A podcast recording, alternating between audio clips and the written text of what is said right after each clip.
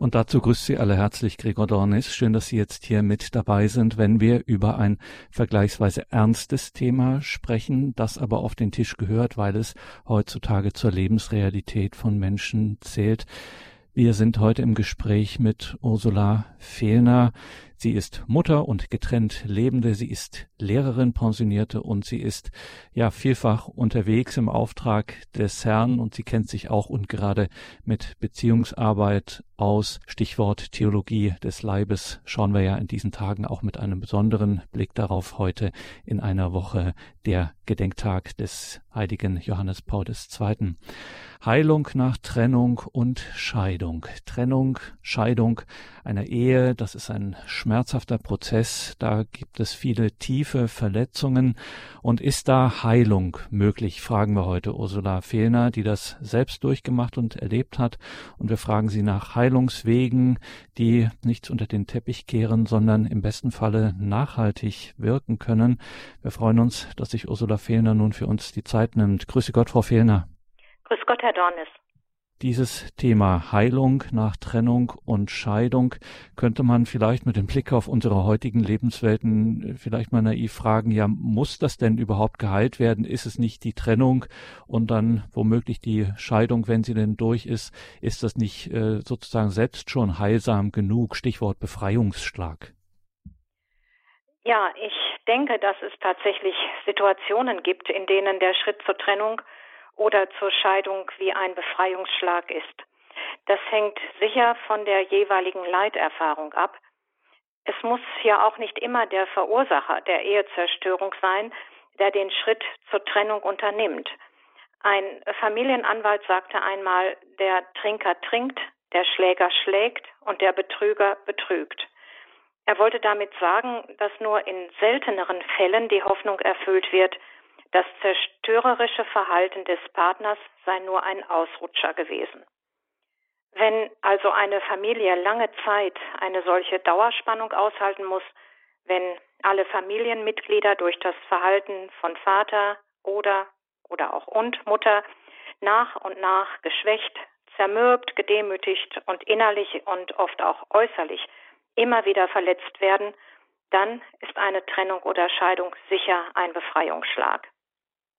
Vor diesem Hintergrund muss sicherlich auch nicht die Trennung oder Scheidung an sich geheilt werden, wohl aber all die Verletzungen und die Enttäuschungen, die diesen Schritt erforderlich machten. Gerade die Wunden, die einem durch Menschen zugefügt werden, denen man ganz vertraut hat, denen man sich ganz äh, im wahrsten Sinne mit Haut und Haaren hingegeben hat, mit denen man Zukunftspläne geschmiedet und in sie investiert hat, diese Wunden gehen tief, egal ob die Trennung initiiert oder zugefügt wurde. Doch in vielen Fällen hinterlässt die zugefügte endgültige Trennung einen zusätzlichen großen Schmerz. In der Regel geschieht das ja, wenn eine dritte Person in die Ehe eingedrungen ist, beziehungsweise wenn sie eingelassen wurde. Ganz abgesehen von den seelischen Schmerzen gehen die großen praktischen Herausforderungen, denen sich der verlassene Ehepartner stellen muss, zumal wenn noch Kinder involviert sind, fast immer über die Kräfte hinaus. Es gehören in vielen dieser Fälle finanzielle Sorgen, Rechtsstreitigkeiten, Wohnungsnot und Existenznöte zum Alltag. Wenn dann noch die menschlich empfundene Ungerechtigkeit hinzukommt, dass es dem Fortgegangenen in seiner neuen Partnerschaft womöglich relativ gut geht, dass das anscheinende Glück mit dem Unglück der Ursprungsfamilie bezahlt wird, dann sind schon viele Wunden zu heilen. Wunden, die auch ähm, mit so etwas zu tun haben, Frau Fehlner, wie natürlich Liebesverlust, Ablehnung, Zerwürfnis, aber eben auch ähm, Stichwort Treue, Untreue. Jetzt gab es im letzten Jahrhundert, in der zweiten Hälfte des 20. Jahrhunderts, da gab es auf einmal etwas, das hieß offene Beziehungen. Und da haben Paare davon berichtet, dass sie alle gar kein Problem damit haben, wenn sie zusammen sind und eine Partnerschaft führen und trotzdem noch mit anderen Menschen dann sexuelle sexuellen Verkehr haben, das wäre alles gar kein Problem. Und irgendwie, ja, stehen doch die meisten irgendwie ungläubig davor und äh, glauben das nicht so richtig, dass so etwas geht. Und irgendwie wehrt sich auch innerlich etwas in uns gegen diesen äh, Gedanken. Irgendwie, das ist nicht auszurotten, dass uns Treue in der Partnerschaft, in der Ehe so wichtig ist. Wieso ist denn das eigentlich so bis heute? Ich denke, da ist es wichtig, erstmal zunächst darauf zu schauen, was Treue allgemein in menschlichen Beziehungen bewirkt, ähm, damit wir auch die Bedeutung richtig einschätzen können. Denn schon von Beginn unseres Lebens an sind wir angewiesen auf verlässliche Beziehungen und nichts anderes ist Treue.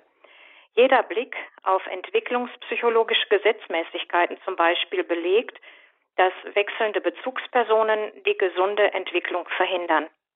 Später, wenn Kindergarten- oder Schulfreundschaften geschlossen werden, sind diese stabilisierende Faktoren für die Entwicklung. Gebrochene Kinderfreundschaften hingegen werden nie vergessen und hinterlassen auch schon zu dieser Zeit Verletzungen.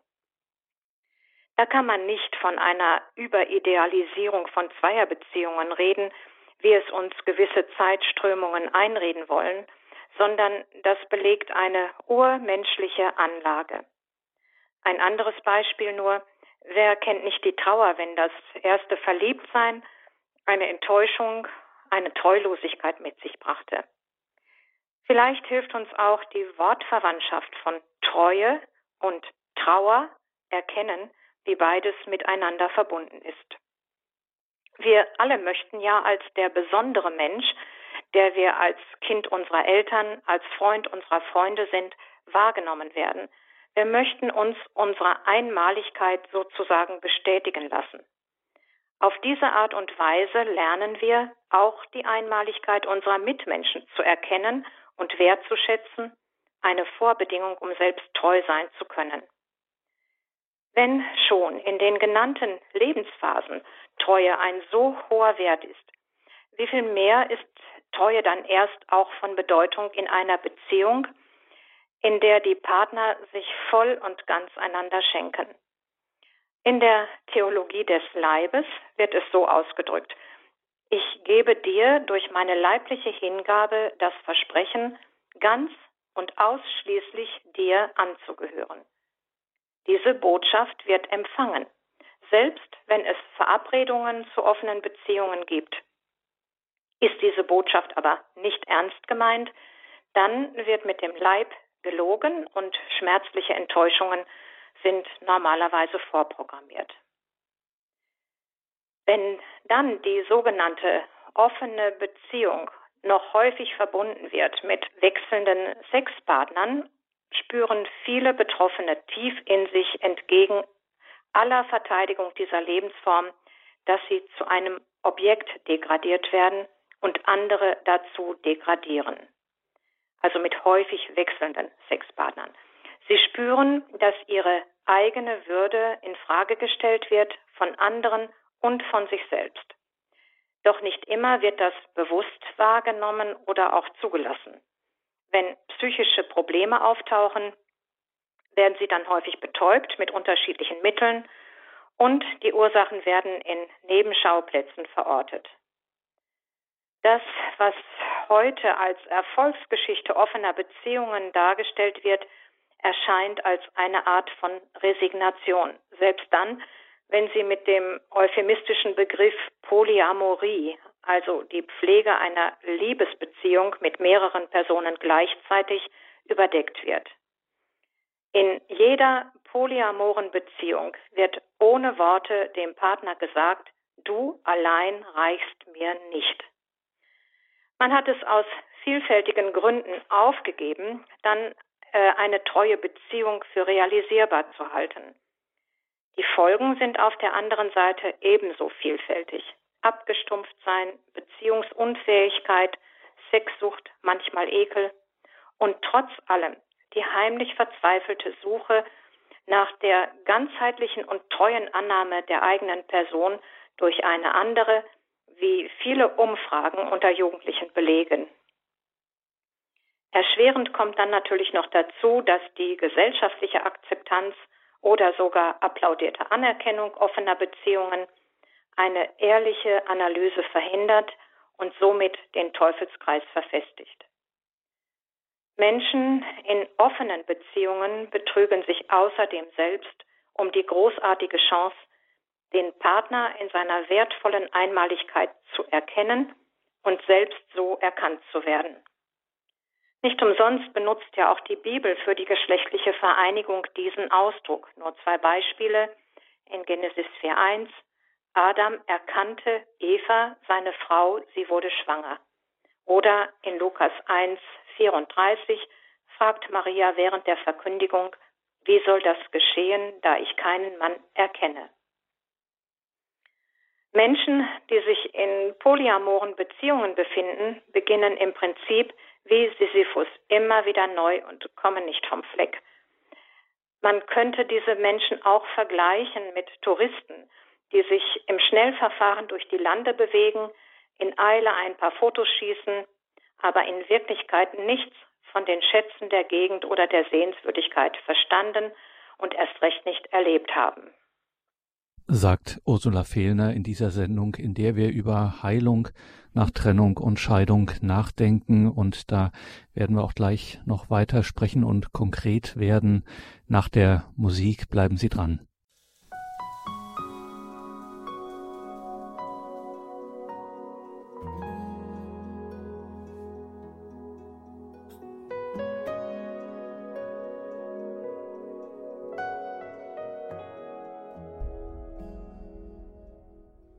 Willkommen zurück in dieser Sendung, dieser Ehe- und Familie-Sendung. Wir sind verbunden mit Ursula Fehlner und sprechen mit ihr über die Möglichkeiten von Heilung nach Trennung und Scheidung. Frau Fehlner, wenn ich das dann irgendwann realisiere, dass ich tatsächlich einen Heilungsbedarf habe nach der Trennung, dass ich nach einer Trennung heilungsbedürftig bin, wo fange ich denn da an? Da kann es hilfreich sein, wenn ich eine Parallele herstelle zwischen äh, körperlicher und seelischer Heilungsbedürftigkeit. Wenn ich mich also als Patient zum Arzt begebe, fragt er zuerst nach den Symptomen, dann nach Vorerkrankungen, stellt anschließend die Diagnose und zum Schluss den individuellen Therapieplan auf. Der Arzt weiß auch, dass zum Beispiel eine Grippe den einen in Lebensgefahr bringen kann und ein anderer ist nach ein paar Tagen Erholung wieder fit. Übertragen wird diesen Gedanken auf die Heilungsbedürftigkeit nach Trennung. Welche Symptome können sich nach Trennungen zeigen? Nun, man muss nicht Psychologie studiert haben, um zu erkennen, dass in fast allen Trennungssituationen die Verlassenen depressiv werden. Sie sind wie gelähmt. Da der Mensch sich ja im Leib ausdrückt, werden sehr häufig auch körperliche Veränderungen festgestellt, zum Beispiel Gewichtszu- oder Abnahme, Herzbeschwerden, Schlaflosigkeit und so weiter. Doch das größte Problem liegt langfristig in der Gefahr der Bitterkeit, die einem buchstäblich das ganze Leben vergällen kann. Wenn ich diese Symptome im Blick habe, ist es wesentlich, sie auch auf dem Hintergrund bisheriger Lebenserfahrungen zu betrachten, was im medizinischen Bereich mit Vorerkrankungen vergleichbar ist. Als Beispiel, wenn ich schon als Kind eine Erfahrung des Ungeliebtseins machen musste, kann sich hier der alte Schmerz verstärkend wieder einschleichen. Diese Erkenntnis kann mir helfen, zunächst einmal mich selbst zu verstehen und meine Reaktionen als begründet anzunehmen. Gleichzeitig kann sie mir aber auch helfen, die Erfahrung bei allem Schmerz als überwindbar einzuordnen, sowie ja auch der alte Schmerz irgendwie in das Leben integriert werden konnte. Die Diagnose besteht nun darin, Antworten auf die Fragen zu finden, was mich an dieser Trennung am meisten belastet. Und da gibt es eine ganze Menge von Fragen. Ist es in erster Linie der Verlust des Partners? Ist es der Schmerz des Ungeliebtseins? Ist es die Angst vor dem Alleinsein? Ist es die Sorge um die materielle Zukunft? Ist es die Sorge um die Kinder? Ist es der Ärger über das Gescheitertsein? Ist es ein Schuldgefühl? In der Regel wird jedes Problem in unterschiedlichen Anteilen vorhanden sein und es braucht Mut, sich diesen Fragen aufrichtig zu stellen. Sinnvoll ist es, sie mit einer erfahrenen Person des Vertrauens anzuschauen. Ehrliche Antworten können bereits den Schlüssel zu den erforderlichen Therapieansätzen beinhalten. Da nicht alles auf einmal angegangen werden kann, sollte man vorrangig mit dem Schmerz beginnen, der einen am meisten belastet, auch wenn vieles zusammenkommt. Also konkret. Liegt meine größte Not in der Existenzangst, kann es neben den juristischen Schritten sehr hilfreich sein, die eigenen Ressourcen zu bilanzieren. Welche Fähigkeiten beruflicher Art oder welche Neigungen habe ich? Welche staatlichen Hilfen gibt es? Wo werden passende Arbeitsstellen angeboten und so weiter? Liegt meine größte Sorge in der Angst vor dem Alleinsein, sollte ich konkret in zwei Richtungen schauen. Erstens, bin ich wirklich allein? Gibt es Menschen, die zu meinem Leben auch weiterhin gehören werden? Und zweitens, ist das Alleinsein wirklich nur negativ? Welche Chancen sind genau darin enthalten? Doch darauf werden wir später noch einmal eingehen, denke ich. Dann liegt meine größte Not in der seelischen Verletzung, ist es notwendig, sich ihr zu widmen. Konkret, wo finde ich eine Person, an die ich mich bei großen Schmerzattacken zu jeder Zeit wenden kann? Sollte es so eine Person nicht geben, ist durchaus auch das Angebot der Telefonseelsorge anzunehmen. Eine sehr gute Hilfe ist es auch für bestimmte Personen, sich den Kummer von der Seele zu schreiben. In Tagebüchern, in fiktiven oder auch echt adressierten Briefen, in autobiografischen Romanversuchen und so weiter. In manchen Fällen ist es aber auch wirklich erforderlich, professionelle Hilfe in Anspruch zu nehmen, denn der Schmerz ist nicht zu unterschätzen. Er kann auch in Tötungs- oder Todeswünschen münden. Wenn ich so etwas bei mir feststelle, ist professionelle Hilfe sehr anzuraten. Und zum Schluss liegt meine größte Not in der Erkenntnis eigener Schuld, dann kann nur ein geistlicher Begleiter eine Stütze sein. Diese Person muss nicht unbedingt ein Priester sein, aber die Erkenntnis von Schuld sollte uns schlussendlich immer einen Priester aufsuchen lassen, der uns im Bußsakrament die vollmächtige Vergebung gewähren kann. Das kann keine Psychotherapie leisten das Alleinsein, Frau Fehlner, wenn wir hier über Trennung und Scheidung sprechen, das sich natürlich ankündigt über einen langen Prozess, aber dennoch, wenn es dann da ist, ist es plötzlich. Das ist einfach so. Was bedeutet das denn, dieses plötzliche Alleinsein für mich und mein Leben, mein Lebensentwurf? Ja, das ist schon eine schmerzhafte Erfahrung und äh, das Alleinsein ist anfangs auch für viele Betroffene eine wirklich große Belastung. Der ganze Tagesablauf verändert sich und wo es zum Beispiel zuvor eine Art Aufgabenteilung gab, steht man plötzlich vor der Herausforderung, auch Dinge erledigen zu müssen, die man noch nie getan hat und von denen man vielleicht noch keine Ahnung hat. Seien es äh, finanzielle, technische oder haushaltliche Angelegenheiten. Plötzlich wird dann die Zeit knapp, da auch bestimmte Besorgungen nicht mehr aufgeteilt werden können. Oft wird auch der Partner besonders als Gesprächspartner vermisst oder als die Person, mit der man ja auch in Liebe verbunden war. Es kommen unweigerlich Erinnerungen an schöne erlebte Zeiten hoch, was den Schmerz verstärkt und auch eine starke Sehnsucht nach Geborgenheit verursachen kann. Hier kann ein ungeschönter Blick auf die Realität davor bewahren, die Zeit zu verklären. Man sollte sozusagen als Therapie ganz bewusst darauf schauen, ob man wirklich mit dieser Person leben möchte, die einen zum Beispiel immer wieder betrügt, schlägt oder einer zerstörerischen Sucht verfallen ist. In diesem Fall halte ich es für angebracht, die negativen Erinnerungen zur Überwindung des eigenen Schmerzes lebendig werden zu lassen. Das wird im Laufe der Zeit jedoch immer weniger notwendig sein und dann muss auch von dieser Methode wieder abgelassen werden. Da ist es gut, den Ehepartner trotz allem in seine Gebete einzuschließen und ihn nach und nach sogar wieder als ebenfalls geliebtes Kind Gottes zu erkennen. In der akuten Situation des schmerzlichen Alleinseins hilft aber gleichzeitig auch ein positiver Blick in die bereits erwähnten beiden Blickrichtungen. Bin ich wirklich allein und was das Alleinsein erst schmerzlich macht, bin ich wirklich einsam. Die Gefahr des schmerzverstärkenden Selbstmitleids muss erkannt werden. Und es ist notwendig, dankbar auf die Menschen zu schauen, die weiterhin zu einem gehören, die mit einem gehen und zu einem halten. Es kann einer gesunden Blickkorrektur dienen, sich einmal den alten Hit Streets of London bewusst anzuhören. Zum anderen ist es durchaus auch möglich, irgendwann einmal die Vorteile des Alleinseins zu erfahren. Auch wenn diese Lebensform nicht gewünscht und geplant wurde, so dürfen trotzdem auch froh diese Vorteile, dieser Gewinn angenommen werden, die da zum Beispiel wären, über die Verwendung der Zeit selbst entscheiden zu können, eigene Entschlüsse zu fassen und umzusetzen, eigene Begabungen zu entfalten und Neues gelernt zu haben und weiter zu lernen.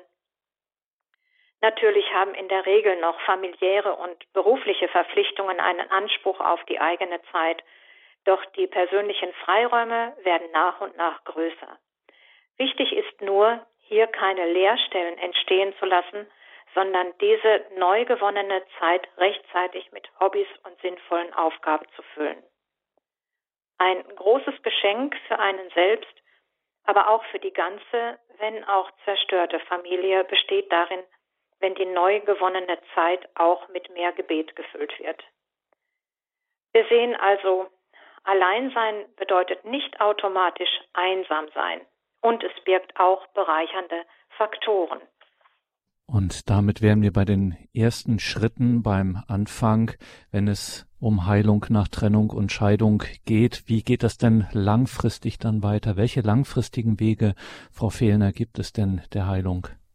Ja, diese Frage ist relativ schnell beantwortet, aber die Einübung in die Lösungen, die die Antwort bietet, ist eine Daueraufgabe. Im Prinzip sind es drei Eckpunkte, die meines Erachtens für eine langfristige und dauerhafte Heilung im Blickfeld bleiben müssten. Erstens, ich weiß, dass ich ein von Ewigkeit her geliebter und gewollter Mensch bin. Dieses Wissen erhalte ich auf dem Weg der Beziehungspflege mit Gott in seinen vielen Ausdrucksformen. In diesem Bewusstsein des größtmöglichen Geliebtseins relativiert sich der Schmerz der menschlichen Liebesverweigerung. Zweitens, aus diesem Bewusstsein heraus, das durchaus zu einer Erfahrung werden kann, lerne ich zu vergeben. Zunächst vielleicht nur willentlich, doch die Vergebung, ich habe etwas weggegeben, durch diese Vergebung weicht die Bitterkeit in mir und der Weg wird wieder frei für frohmachende Wahrnehmungen. Und drittens, die beste Medizin für eine langfristige Heilung ist tatsächlich die Grundhaltung der Dankbarkeit. Diese Medizin ist anfangs völlig der Empfindungswelt des leidenden Menschen entgegengesetzt und man sollte, ähnlich wie bei der Vergebungsbereitschaft, nur kleine Schritte setzen, aber das große Ziel im Auge behalten. Denn Dankbarkeit offenbart uns den Geschenkcharakter unseres Lebens. Ob diese Geschenke nun sofort gefallen oder ob sie verborgen in einem unangenehmen Gewand überreicht werden. In diesem Zusammenhang soll auch auf die größte Danksagung verwiesen werden, die wir täglich feiern dürfen, die Eucharistie. Sie ist die unüberbietbare Heilung für alle unsere Verletzungen. Und jetzt fragen wir uns ganz gespannt, Ursula Fehlner, kann denn eine Heilung, ich sag's mal in Anführungszeichen, vollständig sein oder bleibt am Ende des Tages immer noch eine Wunde zurück? Ja, eine Heilung kann tatsächlich vollständig sein, in dem Sinn, dass es keine Schmerzen mehr gibt, die mich an der vollen Teilhabe und an der Freude am Leben hindern könnten. Das heißt nicht, dass eine Heilung Vergangenes ungeschehen macht. Eine Operation zum Beispiel hinterlässt Narben, die sich durchaus auch mal in bestimmten Situationen zu Wort melden. Aber diese Narben zeigen mir ja auch, dass ich es überstanden habe. Diese Narben können zu meinem Profil und Erkennungsmerkmal werden. Wenn ich zum Beispiel sehe, dass andere Menschen gerade dieselben Schmerzen erleben, kann ich auf dem eigenen Erfahrungshintergrund ein anderes, ein tieferes Verständnis aufbringen. Eine unübertroffene Deutung, auf die ich hier hinweisen möchte, finden unsere Narben in den verklärten Wunden Jesu nach seiner Auferstehung. Sie sind sein Erkennungsmerkmal. Sie zeigen seine Liebe und Barmherzigkeit. Er selbst zeigt sie in völliger Vergebung und ohne jeden Vorwurf, aber sie werden nicht versteckt.